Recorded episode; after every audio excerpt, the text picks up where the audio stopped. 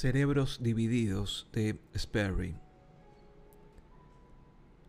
Cuando quirúrgicamente se dividen los hemisferios cerebrales, la conciencia se divide también de manera sutil e interesante. La cultura popular se entusiasmó con los descubrimientos de Sperry y a menudo escucha la idea equivocada de que el lado derecho del cerebro es creativo, mientras que el izquierdo es lógico. Son tendencias generales, no absolutas, y resultan tan útiles como sugerir que las personas de un país son emocionales y las de otro prácticas. El trabajo de Sperry subrayó que el cerebro es una compleja red y que nuestras capacidades se basan en la coordinación de ambos hemisferios para poder funcionar con todo su potencial. El cerebro tiene dos hemisferios, el izquierdo y el derecho, cada uno está conectado y coordinado por un grupo de fibras llamada cuerpo calloso.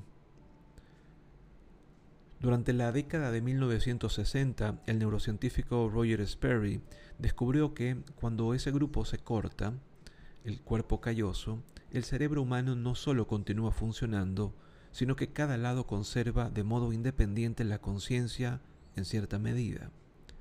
Sperry estudió a pacientes con epilepsia aparentemente incurable a los que se les cortó mediante una intervención quirúrgica el cuerpo calloso en un intento de eliminar los ataques.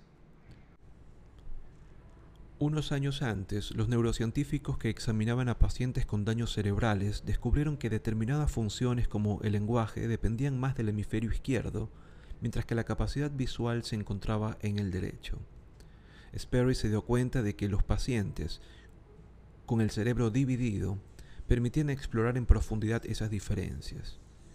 Descubrió, por ejemplo, que una palabra planteada al hemisferio izquierdo, especializado en el lenguaje, se leía y se entendía con normalidad, mientras que si se planteaba al derecho no se identificaba. En cambio, cuando la tarea consistía en dibujar aquello que designaba la palabra, el paciente era capaz de trazar bocetos a partir de la palabra planteada al hemisferio derecho, especializado en la distribución visual.